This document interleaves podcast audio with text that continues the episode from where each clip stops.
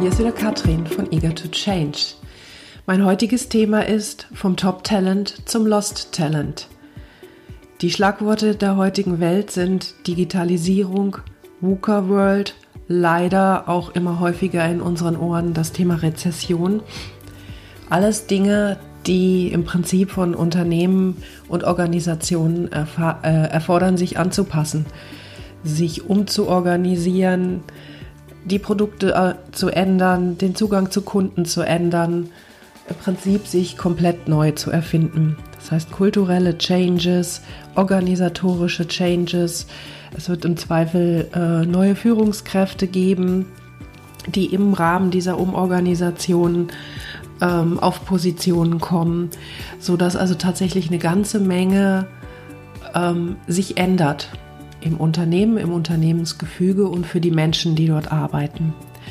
Nun haben wir das Thema, dass in der Tat ja nicht immer alle Menschen diesen Wandel mitgehen. Und ich möchte mich jetzt speziell auf die Führungskräfte in solchen Organisationen konzentrieren. Denn auch die Führungskräfte, man soll es kaum glauben, sind Menschen, die ähm, Schwierigkeiten haben, also zumindest teilweise sich den neuen ähm, Gegebenheiten anzupassen. Leider wird sehr häufig in solchen Zeiten, in denen der Wandel vorangetrieben wird, jede Person, die das eventuell nicht sofort ganz mitträgt, die nicht sofort Hurra schreit, äh, die vielleicht ihre eigene Ansicht darüber hat, ähm, als Blockade angesehen und in ihrer Argumentation nicht vollständig ernst genommen. Ähm, was außerdem passiert ist, dass einfach durch eine organisatorische Änderung vielleicht Leute andere Aufgaben bekommen, die sie jetzt nicht mehr so einfach bewältigen können wie vorher ähm, neue Chefs bekommen, mit denen vielleicht die Chemie nicht mehr so stimmt wie mit denen davor. Und das alles führt im Prinzip zu Situationen, in denen sich diese Führungskräfte erstmal auch, ähm, ja, also nicht positiv verhalten, die Dinge nach vorne bringen, weil sie einfach in dem Augenblick selber zweifeln und äh, nicht mitgenommen werden. Was genau in diesen Führungskräften vorgeht, das erkläre ich dann in einem oder bespreche ich dann in einem zweiten Podcast, den ich da zu diesem Thema noch machen werde. Was ist also jetzt aber auf organisatorischer Seite los? Häufig leider nicht viel.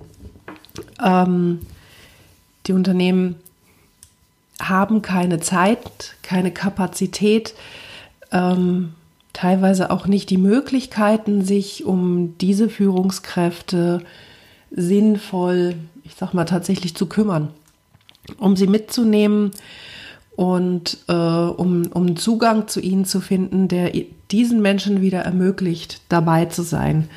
Und was dann häufig passiert, ist, dass diese Leute liegen gelassen werden und über die Zeit einfach von den bisher immer erfolgreichen Menschen, die sie waren, also ich rede von, tatsächlich von denen, die bisher immer erfolgreich waren, ähm, plötzlich quasi lost sind, also vom Top-Talent zum Lost-Talent werden.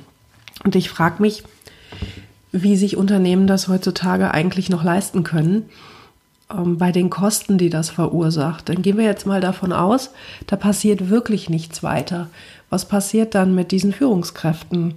Also ähm, was ich sehe, ist Menschen, die resignieren, Menschen, die in, in eine Blockadehaltung vielleicht so gehen, Menschen, die in eine innere Kündigung gehen, die dann auch im Prinzip zur Lehmschicht für das Neue werden.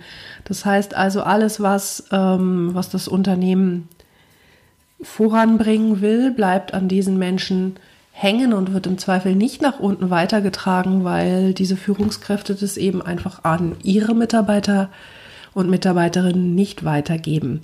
Und wenn man sich das mal hochrechnet, was das ein Unternehmen am Ende kostet und was es kostet, da jahrelang vielleicht jemanden sitzen zu haben, der nicht mehr überzeugt ist, der nicht mehr dabei ist, dann denke ich immer nur Wahnsinn. Das ist ja unglaublich, ähm, was da an Ressourcen auch teilweise verschwendet wird. Mal davon abgesehen, dass es ja nicht nur die Kosten sind, ähm, die Gehaltskosten und die Gehaltsnebenkosten, sondern im Prinzip alles, was dann nicht weitergetragen wird, der größere Aufwand, der notwendig ist, um den Change durchzutragen, ähm, die Mitarbeiter von solchen Personen, die im Zweifel davon mit angesteckt werden oder von der anderen Seite her das Gefühl haben, sie haben da eine Führungskraft, ähm, mit der sie nicht zurechtkommen, weil sie, weil der Weg da nicht weitergeht, weil Neuerungen nicht mitgetragen werden.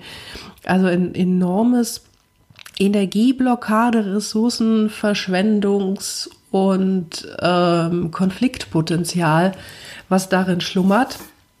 Und ähm, bis jetzt habe ich noch wenig gesehen, was die Unternehmen tun, um solche Leute mitzunehmen. Es gab schon welche, tatsächlich habe ich auch schon Aufträge von Unternehmen bekommen, die gesagt haben, hier, ähm, offensichtlich hat der oder die Mitarbeiterin Führungskraft gerade ein Thema, ähm, helfen Sie uns bitte.